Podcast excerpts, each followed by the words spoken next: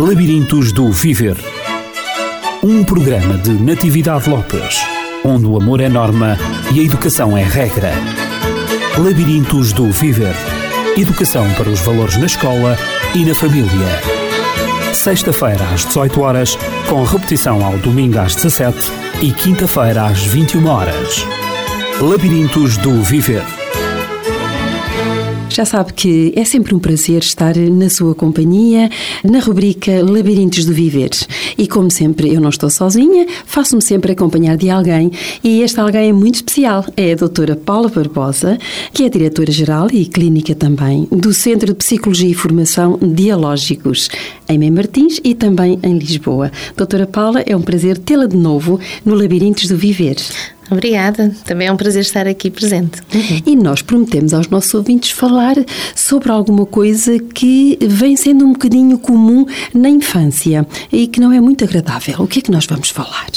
Hoje iremos falar sobre a depressão infantil. A depressão infantil. Uhum. Significa que na infância também existe a depressão existe e infelizmente de uma forma bastante frequente e hoje iremos falar então das diversas manifestações que essa depressão infantil possa ter, porque nem sempre, digamos, uma depressão infantil é bem reconhecida pelos adultos em torno da criança. Uhum. Há uma idade específica para o desenvolvimento da depressão infantil ou podemos observá-la também em bebés? Quando falamos em depressão infantil, será que os bebés também podem ficar depressivos? Sem dúvida. Aquilo que temos que ter em atenção é que uma depressão tem a ver sempre ali com uma sensação de perda, de um vazio qualquer. E mais grave será se eventualmente for aquilo que chamamos uma depressão precoce. Portanto, que comece logo enquanto ainda se é bebê. E os bebês podem ter diversas manifestações que nos mostram que estão depressivos. E quais são essas manifestações, ou digamos, esses sinais exibidos pelo bebê que podem denunciar que ele está de facto a viver uma uma depressão? Em primeiro lugar, é importante salientar que nós devemos ter em conta todos estes sinais que vamos referenciando, estes sinais de alerta, mas sempre num sentido de que eles se prolonguem por pelo menos duas semanas ou mais, de uma forma contínua, portanto, uhum. que não haja grande alteração na manifestação da criança, que ela se mantenha sempre dentro de, daquele quadro de referência. Esses uhum. sintomas permanecem então por duas, três semanas. Exato, ou por vezes mais, durante meses, portanto, que seja alguma coisa que esteja mais ou menos fixo e, na e manifestação são, da criança. Uhum. E quais são esses sintomas? Esses sintomas eh, ou sinais de alerta que nós podemos ter atenção. Nós temos tanto aquele bebê que parece, por exemplo, um bebê ausente. Muitas das vezes os pais dizem, ah, é um bebê que não dá problemas nenhums, porque, uh, na verdade, por exemplo, nem chora para comer, só está ali deitado no berço, com os olhos abertos, não, não pede... Não reage. Não reage, não faz birras, não pede para comer. E eu às vezes até tenho que olhar para o relógio, ah, já passou a hora de comer e então eu tenho que ir ver o que é que se passa, se quer, ele deve estar com fome. Portanto, temos aqui um bebê que nestas circunstâncias estaria sem manifestações ao nível das suas necessidades básicas. Mesmo, por exemplo, a necessidade de fome, que é uma necessidade que os bebês reagem sim, com sim. tanta facilidade, uhum. seria sempre algo que esse bebê manteria, digamos, escondido ou reprimido, o que não fará qualquer sentido na, na etapa de desenvolvimento em que ele esteja. Uhum. E quanto ao desconforto da mudança da fralda, por exemplo, ele também não reage? Sim, portanto, eh, se tem a fralda suja, por exemplo, poderá não reagir se uh, estiver muito tempo sem dormir, por vezes acontece, está apenas ali de olhos abertos na cama, então quero dizer que eventualmente, mesmo que tenha sono, portanto não chora, não mostra desconforto, não peça que o tirem de lá. Uma situação que poderemos ter em conta também neste tipo de bebês mais ausentes será a própria tenacidade que ele tenha em termos físicos, em termos musculares, se há aquela orientação para a iniciativa, se mexe os braços, vai à uhum. procura de coisas, coisas, porque um bebê, mesmo deitado no berço, ele está a observar o ambiente em torno de si e há muitas coisas apelativas Sim, que ele quer faz. pegar. Uhum. Quer pegar na almofada, quer pegar no brinquedo, quer pegar, nem que seja na grade do berço, qualquer coisa está sempre a chamá-lo a atenção. E um bebê que esteja então absolutamente desligado, passivo. passivo daquilo que está no entorno dele, à partida é um bebê que terá qualquer problemática poderá não ser exclusivamente o foro depressivo, mas também poderá ser uma depressão em construção. No entanto, não podemos só considerar depressão aquilo que seja este estado de apatia, este estado, digamos, de, de, de desligar do seu entorno. Temos também que dar atenção, por exemplo, um bebê que seja muito poroso àquilo que esteja a passar-se em torno de si. Portanto, aquele bebê, digamos que parece que está hiperestimulado. Uhum. Um bebê que, por exemplo, ouve um som, qualquer coisa, assusta-se logo. É como se não conseguisse ter um filtro em relação às coisas que se passam em torno de si. Então, ou, ou assusta-se, ou chora, ou dá logo um salto. Portanto, nada pode acontecer sem que, digamos, ele o sinta com intensidade. É extremamente sensível, como nós costumamos dizer. Sim, assim seria hipersensível possível. Estamos a falar não de um bebê, portanto, que é atento e que reage às coisas de uma forma natural e até com uma certa vivacidade e alegria e contentamento, mas estamos a falar de um bebê que, digamos, reage de uma forma negativa aos estímulos em torno de si, uhum. digamos como se eh, estivesse cansado de tantos estímulos e, portanto, vem mais um e mais outro e mais um som e mais um barulho e mais alguém que toca e o bebê é como se se mostrasse cansado, farto daquilo. Uhum. E por vezes o bebê torna-se também irritável.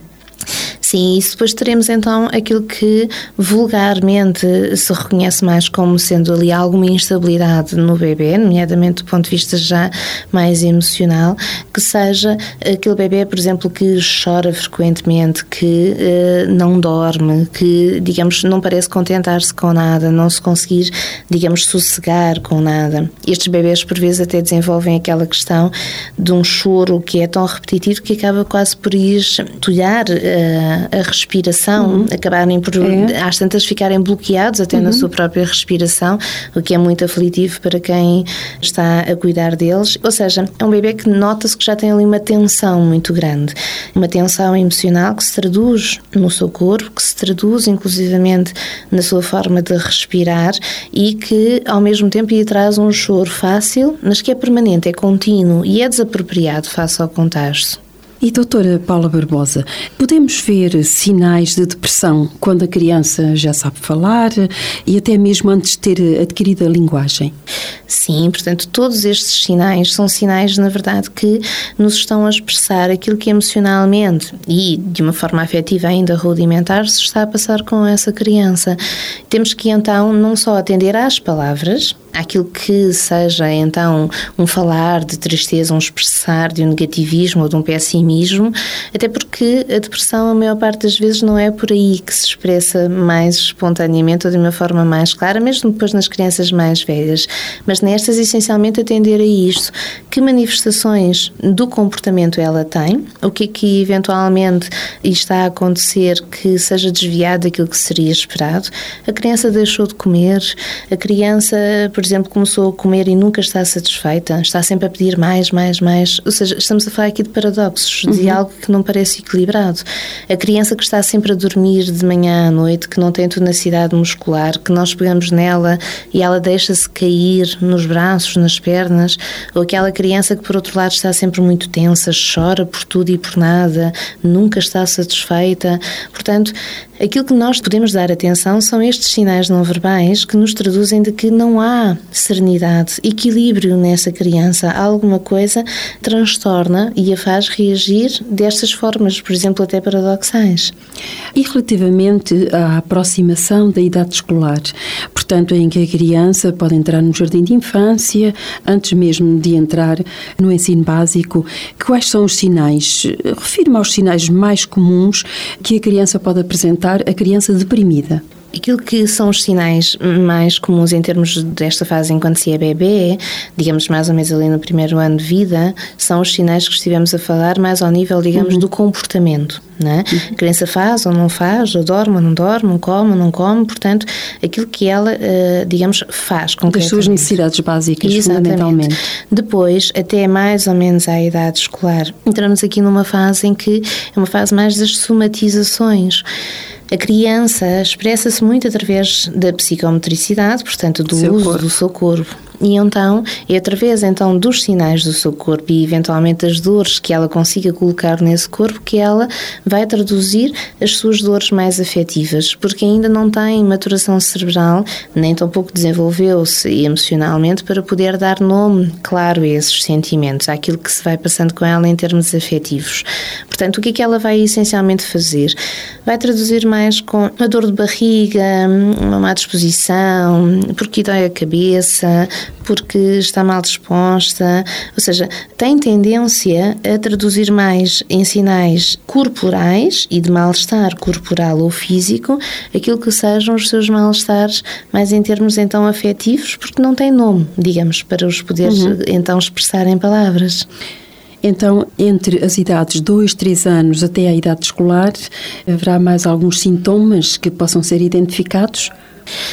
E essencialmente temos as psicossomatizações, portanto, desde estas que, que, disse, umas, por exemplo, que são importantes, alergias que não tenham justificação, por vezes uhum. também possam eventualmente estar uh, associadas, dificuldades respiratórias, ou então apenas uma certa instabilidade no seu comportamento, de irritabilidade com as coisas, uma criança que tem sempre, por exemplo, uma expressão que parece uma expressão de tristeza, ou quanto muito, pelo menos, uma expressão mais séria que olhe mais para o chão, que não olhe tanto, por exemplo, para as pessoas, é algo que nos traduz que essa criança eventualmente estará no retraimento de algo. Portanto, a depressão tem muito a ver com isto, com nós uh, termos ali uma série de sentimentos ou de ideias que são negativas e em vez de as conseguirmos expressar, não, fazemos um processo contrário. É como se as guardássemos, que as interiorizássemos dentro de nós, é quase como se as escondêssemos ali. Uhum. E tudo que eventualmente possa traduzir esse esconder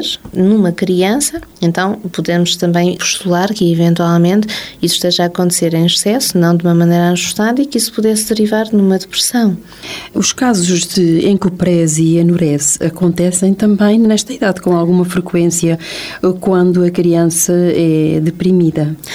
Sim, portanto, traduzindo apenas, enurese seria o vulgar eh, fazer xixi eh, normalmente mais na cama, portanto, uhum. enquanto, enquanto dormem, apesar de por vezes as crianças também o fazerem enquanto estão uh, acordadas, acordadas uhum, enquanto brincam. Uma coisa, estamos a falar da distração, outra coisa será daquilo que seja um comportamento recorrente, portanto, acontece todos os dias, acontece sempre à mesma hora, por exemplo, a criança vai se deitar e todos os dias faz xixi na cama. Uhum. Aquilo que seria a encoprese seria a mesma coisa, mas ao nível das fezes, o que é um quadro menos vulgar, mas que também eventualmente possa acontecer. Portanto, tudo isto são sempre sintomas que são, nós chamamos mais somáticos, portanto, expressa-se através do corpo aquilo que é um conflito emocional afetivo na criança. Uma criança que tenha qualquer uma destas manifestações será sempre uma criança que deverá ser atendida por um clínico para que se possa então fazer a ligação entre esse comportamento e aquilo que eventualmente ele esteja a querer expressar em termos dessa afetividade que a criança tenha. Mas normalmente, isto para deixar aqui um apontamento, as crianças que têm este tipo de manifestação uh, em particular, seja uma, seja outra, estão muito zangadas com alguma coisa interessante e, portanto, é preciso notar que essas manifestações sejam recorrentes, ou seja, repetitivas. Então, há que procurar ajuda para a criança. Uhum, e, e, na idade escolar, doutora Paula Barbosa? Na idade escolar, eh, a depressão infantil manifesta-se muito ao nível das dificuldades de aprendizagem. É talvez aquilo que, eh, digamos, chama por vezes mais a atenção. Encontramos crianças que possam estar já deprimidas há muito tempo e é quase como se parecesse quando entram na escola então se comecem a perceber que há algo que se passa uhum. com elas que não esteja ajustado. Porque aí uh, temos o contributo por vezes dos professores, dos educadores, que salientam que, por comparação com as outras crianças, e aqui tem então um nível de comparação que por vezes os pais não têm em casa, porque por vezes podem ter até outros filhos, mas eles não terem as mesmas manifestações, mas não ser uma distância tão grande talvez até por idades diferentes, como aquilo que seja, por exemplo, dentro de uma turma, em que as crianças estão todas muito niveladas a esse nível, E então temos aqui uh, os professores, por vezes, a assinalarem aquilo que seja uma diferenciação na capacidade de memorização, de atenção, de concentração dessa criança, naquilo que seja, por exemplo, o estado de ânimo dela, ou porque parece estar mais abatida e triste, ou porque parece estar sempre muito revoltada com tudo. E então, o que será que se possa estar a passar com ela? E, nesse sentido, tudo o que seja dificuldades normalmente em termos de aprendizagem, praticamente, na sua generalidade, salvo raras exceções, estão associadas àquilo que sejam então os ditos bloqueios cognitivos que já falamos, uhum. as tais perturbações do desenvolvimento psicoafetivo e, nomeadamente, aquilo que, hum, em muitos dos casos, é uma depressão já em construção ou já instalada. Uhum. Podemos também referir que há alguma desorganização emocional é? no estado de, depressivo. Sim, um estado depressivo começa sempre por, ou seja, a depressão começou sempre por acumular, se assim pudéssemos dizer, sentimentos hostis, ideias hostis negativas. Aí está a referir-se já às causas da depressão. Sim, àquilo que seja, digamos, a construção de uma depressão. É? Uhum. Né? Uma depressão é, começou sempre por isto e por algo que até possa ter sido circunstancial, ajustado, uma reação emocional afetiva face a algo que assim o justificasse, o que fez com que se transformasse em depressão foi a forma como, digamos, se ficou ali desorganizado e bloqueado. E então passou-se a funcionar sempre daquela forma. E a partir daí continuou-se a acumular, a acumular, a acumular, a acumular sentimentos e ideias hostis, não se conseguindo então libertar ou expressar nessas ideias de uma forma, portanto, mais espontânea. Portanto, há que fazer alguma coisa quando os sinais que a doutora Paula acabou de referir se repetem, são repetitivos, são reincidentes. Há que tomar uma atitude antes que a depressão se instale, a depressão propriamente dita se agrave ou se instale. Sim, há que ter em conta se a reação da criança está a ser uma reação ajustada ao contexto, se eventualmente estamos a falar, por exemplo, de uma perda qualquer e eventualmente ela está a ter uma reação reação natural a isso, de tristeza, ou se eventualmente aquilo é um comportamento que chegou por qualquer motivo e assim se instalou. Ou, por exemplo, no caso daquilo que seja uma depressão mais precoce, se então, enquanto bebê, começou a ter essas manifestações e delas nunca se abandonou. Uhum. Portanto, a forma como então esse quadro se vai instalando. E isso sim era importante de prevenir. Portanto, reconhecer os sinais, dar algum tempo para que a criança pudesse elaborá-los, eh, ajudá-la até eventualmente a isso, mas depois ver se eventualmente há uma progressão no lidar com esses sentimentos, ou se não, se houve um facto, por exemplo, uma perda de alguém, é? e se os sentimentos e as manifestações emocionais que nós estamos a falar, que aconteceram, por exemplo, na altura da perda, se então, imaginemos, passou-se uns meses e não houve qualquer alteração, qualquer mudança nessas manifestações, a criança continua exatamente a vivenciá-las da mesma forma. Aqui estaríamos a falar numa necessidade de intervenção clínica, porque uhum. estamos a falar de um bloqueio na gestão emocional daquele da facto. Criança. Uhum.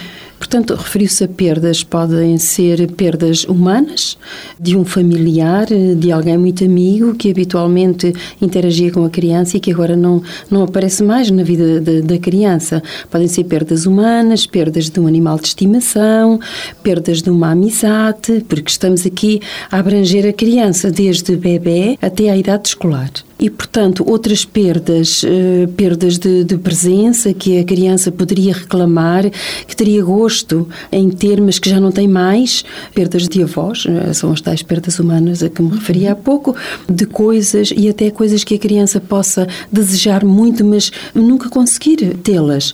Poderemos referir que isso também pode estar na causa de uma depressão? Sim, a depressão pode ser construída precocemente, portanto, uhum. desde o início da vida da criança, desde bebê, como também podemos estar a falar de uma depressão que teve origem numa causa qualquer, nomeadamente numa perda. E todas essas perdas são fundamentais. Perda de alguém próximo, de uma mãe, de um pai, de um irmão, de um tio, de um uhum. avô, até mesmo de um amigo, eventualmente podem ser muito marcantes. E aquilo que possam ser também perdas que por vezes os adultos não as encaram como tal e então não as vão valorizar, mas a criança teve um grande impacto em termos afetivos, como a perda de um animal de estimação, a perda de um colega, por exemplo, de escola, perda não num sentido físico, não porque tenha morrido, porque tenha ido para outro país, mas, por exemplo, porque mudou de sala. Uhum. Há que ter atenção. O professor também. O professor o também, por exemplo. Portanto, há que ter atenção que nós estamos a falar de uma fase, e principalmente até à idade escolar, estamos a falar de uma fase onde a noção de apego é uma noção fundamental para a saúde mental da uhum. criança. E se a criança está a construir apegos e vínculos, então sempre que esses vínculos de uma forma abrupta e sejam retirados, seja qual for a razão, vão deixar um vazio. E isto é o primeiro princípio para uma depressão. Não aquela depressão clássica em que a criança fica muito triste e, e não portanto, demonstra tristeza e apatias permanentes, desmotivações com tudo, mas muitas das vezes até uma forma de depressão que, digamos, é mais camuflada, porque chama-se a depressão no vazio. Construiu-se algo, apegou-se a algo, valorizou-se algo, aquele algo teve um significado e de repente desapareceu. E depois volta a fazer isso com outra coisa ou com outra pessoa qualquer e depois de repente desapareceu. E, portanto, imaginemos, uh, estava-me a lembrar de casos salientando que nem todas as crianças os têm que vivenciar assim, mas imaginemos que é uma criança que está a levar, portanto, este, este processo está a ter muita importância para ela, por qualquer razão, e, por exemplo, chega à primeira classe e teve uma professora, chega à segunda classe, teve outra professora, chega à terceira, outra, e sucessivamente. Uma criança, eventualmente mais desorganizada, com algumas problemáticas, poderá reativar muito a isto, porque uhum. está a vincular-se, está a entregar-se, está a atribuir significado, e, uma eh, figura que desaparece. Que desaparece, portanto, ela vai sentindo um pouco para quê? Para que que eu faço isto? Para que que eu me apego? Para que que eu construo sentimentos não se vale depois não vou ficar uhum. com esta pessoa, não vou ficar com isto? Portanto, ou seja, é tudo um apego temporário. E isto sim, isto seria a dita depressão no vazio, aquilo que uh, teríamos que dar também muita atenção e que por vezes para os adultos passa despercebido, porque digamos não seria vivenciado da mesma forma, mas para uma criança possa ter um impacto emocional imenso. Então podemos dizer em termos gerais, que existem dois tipos de depressão. Sim. Aquele que referiu na infância. Uhum, aquilo que seria uma depressão, mais precoce, uhum. construída desde, desde bebê, pela forma como se começou a relacionar com o mundo, com as pessoas em torno de si já de uma forma, digamos, mais problemática, mais desajustada, ou aquilo que depois seria a depressão através de uma perda. E aqui gostaria também de, de salientar que estamos a falar de perdas concretas, perdas objetivas, a perda de alguém, a perda de um animal, a perda de um objeto ou até de um objetivo, mas não nos podemos esquecer também de que algumas destas noções de perda na criança advêm de ter sido tratada, educada como um bebê e de repente já não ser temos que fazer uma mudança gradual daquilo que sejam os cuidados que damos à criança enquanto uh, bebê, enquanto bebê portanto, ou seja, de, de, uma disponibilidade maior, de, de um, um, carinho, um afeto por vezes até mais exagerados e mais presentes, para depois aquilo que é a transição então para a primeira infância, onde a criança já está mais autónoma, onde até reclama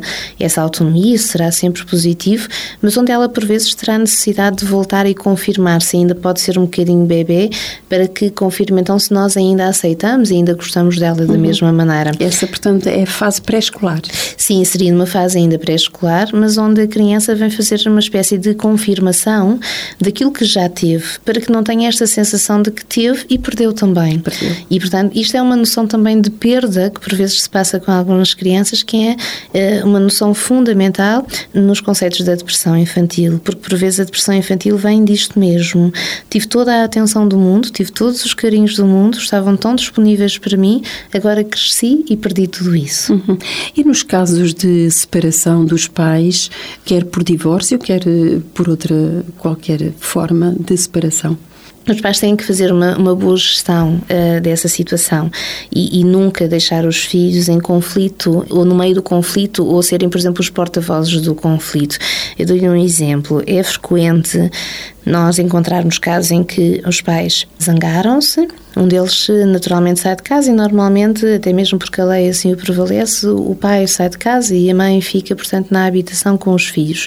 Imaginemos que, por exemplo, esta mãe está extremamente zangada com esse marido por qualquer razão e então o que é que ela vai fazer? Vai, por exemplo, não deixar esse marido entrar dentro de casa, vai fazê-lo ver os filhos nas escadas ou até mesmo sempre longe dali. Como é que uma criança poderá sentir isto de alguém que ali viveu com ela durante tantos anos, durante tanto tempo, sempre esteve dentro daquela casa, sempre pôde falar com ela e de repente não pode entrar em casa, não pode ver, ou vê muito poucas vezes, não pode falar ao telefone. É uma grande perda para a criança. É uma grande perda. Ou seja, estamos aqui a falar daquilo que sejam grandes propensões de desenvolver em estados depressivos uhum. e de estados depressivos, por vezes, como estávamos a falar, no vazio. Portanto, não numa tristeza aparente, mas numa desmotivação, naquele naquele sentido que falávamos. Para que ligar-me a alguém se não vale a pena? Eu liguei-me tanto a este pai e agora já o perdi.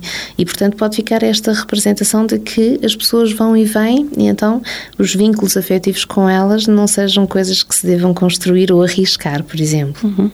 E quanto à, à depressão na adolescência, será que ela já vem da infância ou existem outros fatores para o surgimento da depressão na adolescência? A depressão na adolescência também pode eventualmente acontecer de uma perda que tenha acontecido nessa fase, naturalmente. Portanto, sejam um reativar essa perda e que ela tenha acontecido então nessa idade. Mas a maior parte das questões da adolescência, das problemáticas, mesmo eventualmente, por exemplo, do, do suicídio na adolescência, tem muito a ver com esta construção depressiva que vem de trás e que vem, digamos, mascarada. Não foi assinalada e não foi tratada. A doutora Paula Barbosa, antes de concluirmos o programa de hoje, eu tenho mais uma questão que é um, quais as atitudes, em termos gerais, que o adulto pode ter em relação a uma criança, quer os pais, quer como educador, um, em relação a uma criança que ele vê que é reincidente nestes sinais que acabou de referir, para que a criança não entre em depressão ou para ter a certeza que ela não está já a desenvolver um estado depressivo, ou se já desenvolveu onde é que ela se pode dirigir? O que fazer? É importante que se tente contextualizar as reações das crianças. Portanto, todos os sinais e sintomas que estivemos a falar, que tentemos procurar a causa. Se aconteceu, por exemplo, a perda de um amigo, de um professor, de um familiar, algo aconteceu que pudesse eventualmente estabilizar a criança, então, eh, digamos, fazer essa ligação das coisas, ajudá-la a viver os sentimentos a que ela tem direito durante essa fase. E depois, então, ir, como dissemos, observando a evolução, se há evolução ou se eventualmente um ficar preso, bloqueado à mesma maneira de sentir.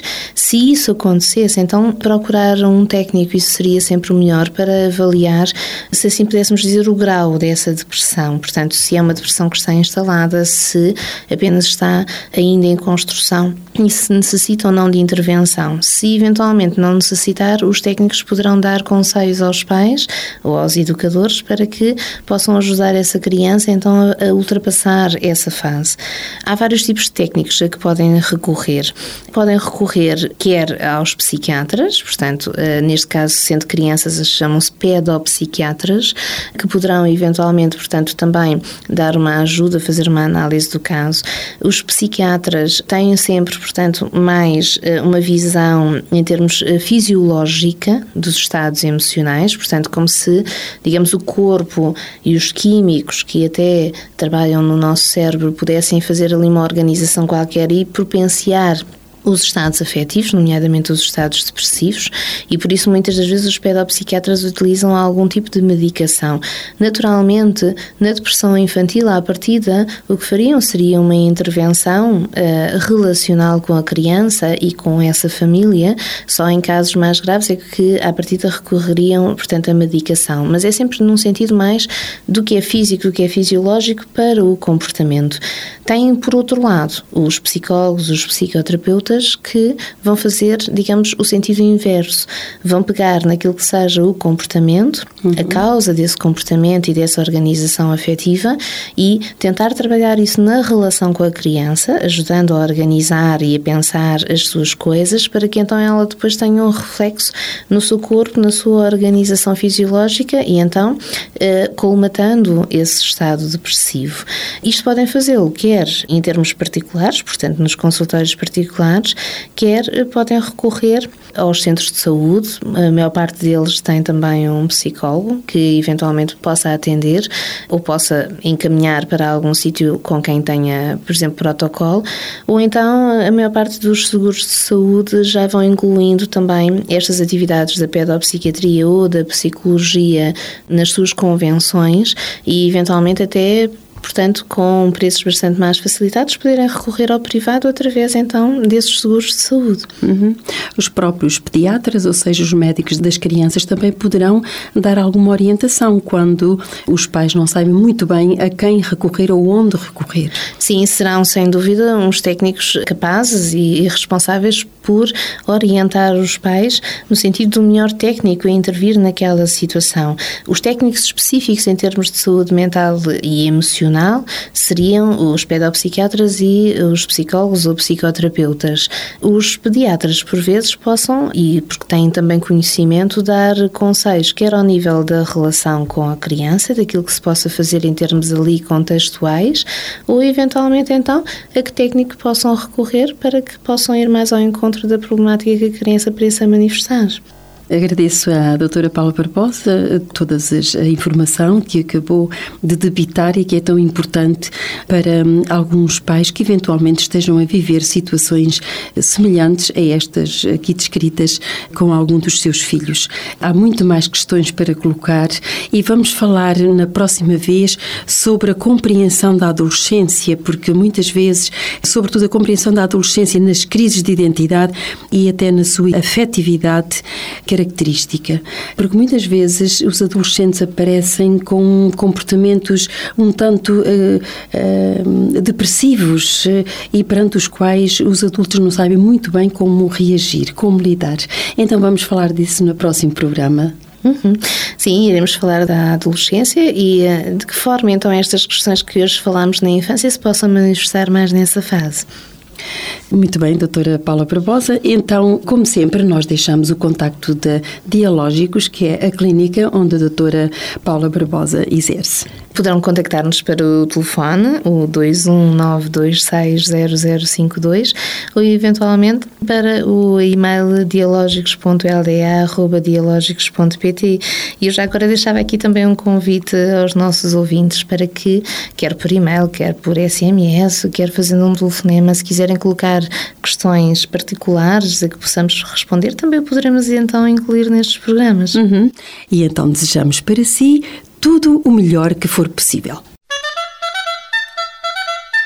Labirintos do Viver um programa de Natividade Lopes, onde o amor é norma e a educação é regra. Labirintos do Viver Educação para os valores na escola e na família. Sexta-feira às 18 horas, com repetição ao domingo às 17 e quinta-feira às 21 horas. Labirintos do Viver